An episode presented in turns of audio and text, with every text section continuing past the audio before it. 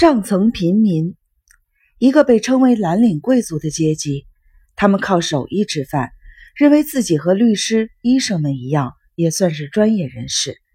他们的钱夹总是鼓鼓囊囊的，外面还会勒一根皮筋。往下，我们自然该谈谈中下阶层了。二十世纪六七十年代的经济萧条，使这个阶层陷入了贫困。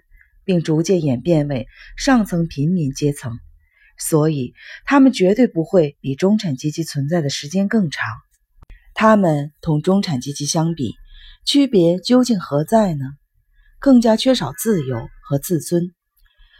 这个从前的下中产阶级，如今的上层平民，是大众的领头羊。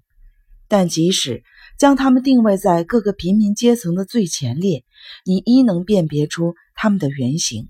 他们深深地受制于金融政策、巧取豪夺的广告、时代要求、错觉、低级大众文化、速食品和劣质消费品。早在二十世纪四十年代，这个国家的确存在过一个名副其实的中下阶级。他们凭着自己充足的中学教育，以及对储蓄和收支计划的迷恋，得以停留在一个高于劳动阶级的等级。当然，总是岌岌可危。C. 赖特·米尔斯说：“那时候，小老百姓比今天要少。区区几年中学教育，恰恰使他们避开了资本主义发展进程中一些尖锐的工作经验。”他们无拘无束地享受着自己种种根深蒂固的幻觉，对个人能力、对这个体制的总体上的信任。然而，随着同类的与日俱增，他们不得不渐渐屈服于周薪工人的境况，结果是社会等级的降低。这些从前的低薪白领，如今不过是些工作机器。他们的妻子也通常得像丈夫一样卖力的工作才行。一般来讲，工种和他们焦虑的类型将平民阶级依次划分为三个等级：上层平民是熟练工人和手艺人，比如印刷工人；中层平民是电话接线员、公共汽车司机；下层平民是毫无技能的体力劳动者，比如码头工人。上层平民独有的焦虑是害怕丧失或降低等级的地位。他深深为自己是一名优秀的木匠而骄傲，并希望这个世界能正确无误地解释他和体力劳动者的区别。中层平民特有的焦虑是担心丢掉工作，至于下层平民，藐视他们内心的苦痛是感觉到自己可能永远赚不来足够的钱或自由，得不到自己想要的，干不成自己想干的。上层平民的工作类型总是使他们执意将自己称作真正的专业人士，比如大城市的清洁工人。一位邮递员告诉斯特兹特克尔，他为什么喜欢自己的工作。人们总是在说送信的人怎么怎么了。我觉得这是一份在全国最受尊敬的工作。从事护理行业的平民阶层妇女，从来就津津乐道自己是如何如何的专业，而他们当上空中小姐的女儿们，同样有此癖好。由于军官总是在上司面前胆战心惊，他们可能更是中产阶级，而不太像上层平民。尽管如此，他们越声称自己专业，就越发显得等级低。他们先是在越南丢人现眼。随后又为自己的社会名声坐立不安，上述说法就越来越像是冒傻气的套话。一位军人的妻子说：“有人喜欢把医生、律师叫做专业人士，所有的军人都是专业的吗？”然后是一个明显的逻辑偏差：还有谁会比用自己的一生来保卫祖国的人更专业呢？确定某人究竟是中产阶级还是上层平民成员，有一条普通适用的规则：此军的工作服和最好的衣服悬殊越大，所属的等级就越低。不要仅只笼统地考虑体力劳动者和蓝领阶层，也要想一想看门人、年轻的侍从、农夫、铁路管理员、火车司机和消防队员。他们中有一位曾经说过。我原来打算做律师，哎，我还想做过医生，可是我就是做不到。你得脑瓜聪明才行。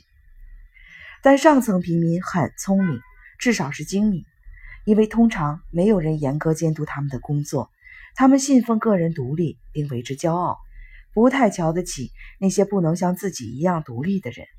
这些人就像社会学家拉马斯特斯在他的《蓝领贵族》中描述的那样，他们对中产阶级的蔑视与贵族阶级对中产阶级的蔑视很有些相似。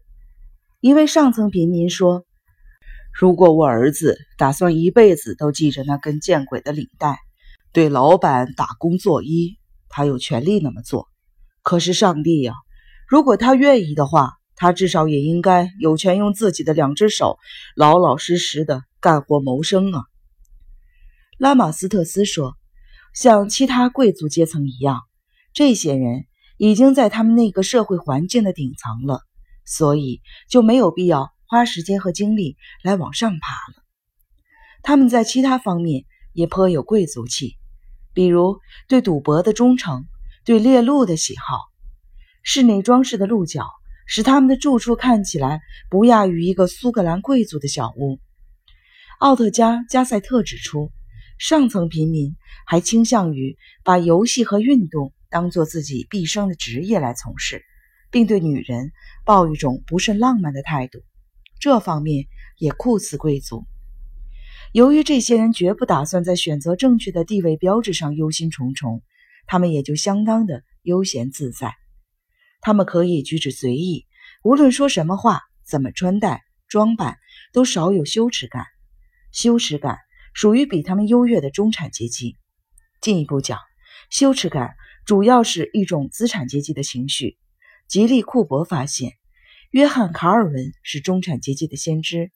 卡尔·马克思则是平民的代言人，尽管这两个阶级的大多数人对此一无所知。除此之外，还有一些绝对可靠的标志帮助你辨认上层平民阶层。他们属于大过圣诞节的一族，通常通过分期付款购买大宗的物品，比如他们喜欢把钱花在精致的彩色电视机、立体声音响和操作复杂的电冰箱上。而中产阶级则倾向于投资购买品味良好的家具，并一一陈列于客厅和餐厅。开车的时候，上层平民阶层的男士们坐在前座，他们的妻子被安放在后座。如果是中产阶级，总是前座一对夫妇，后座另一对夫妇。而在中上层阶级中，你很可能发现两家的丈夫分别和另一家的妻子同坐一排座位。社交活动中，上层平民一律守时不误，迟到个二十来分钟是等级更高的标志。如果你打算在酒吧估测一位男人的等级地位，不妨找个借口与他聊聊，直到他摸出自己的钱夹。上层平民的钱夹总是鼓鼓囊囊的，里头不光有妻女儿孙的快照，已被酒后展示一番，直至被感伤的情绪淹没。更有各类让人流连的纸张纪念品，比如重要的体育比赛门票票根、信件，以及其他一切能随时掏出来证明什么的文件。百分之百的上层平民钱夹上面一定绑着一根宽宽的橡皮筋。平民阶层人士无一例外的对广告和商标抱有高度的敬意。了解这些东西，你就能够展示聪明和时髦。同时，将自己与广告商品的成功联系在一起。热天喝一听包装醒目的可口可乐，并不单单是为了解渴消热，还意味着你与比你优越的人们、可口可乐公司以及你的邻居分享一种公认的成功模式。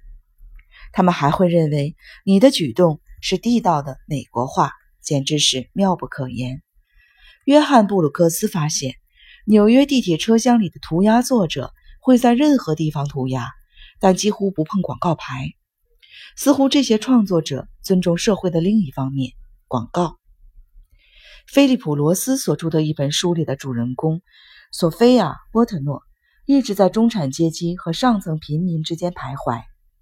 若说他们措辞强烈的自我夸耀是中产阶级式的，他对广告商标的尊敬和对物价的敏感，则有上层平民的味道。他在谈到黑人女佣时，对儿子说：“只有我一个人对她那么好，只有我一个人给了她整整一罐金枪鱼做午餐。我说的可不是那些不值钱的破烂玩意，阿历克斯。我说的可是优质的，被称为海中鸡肉的那种，四毛九两罐。”以蓝领妇女为主要目标的真实故事杂志，向他的广告商们信誓旦旦地承诺，这本杂志的读者对商标最最忠贞不二。这一点无疑是正确的。如果你是一位上层的平民，你所做的一切正是这个商业社会要求你必须做的。上层平民阶层家庭最流行的晚间娱乐活动是去洗车行洗车，并顺便在回家的路上。光顾一下当地的连锁食品超市，也可以去看冰上表演。招牌上写的是“太空邦尼虫”。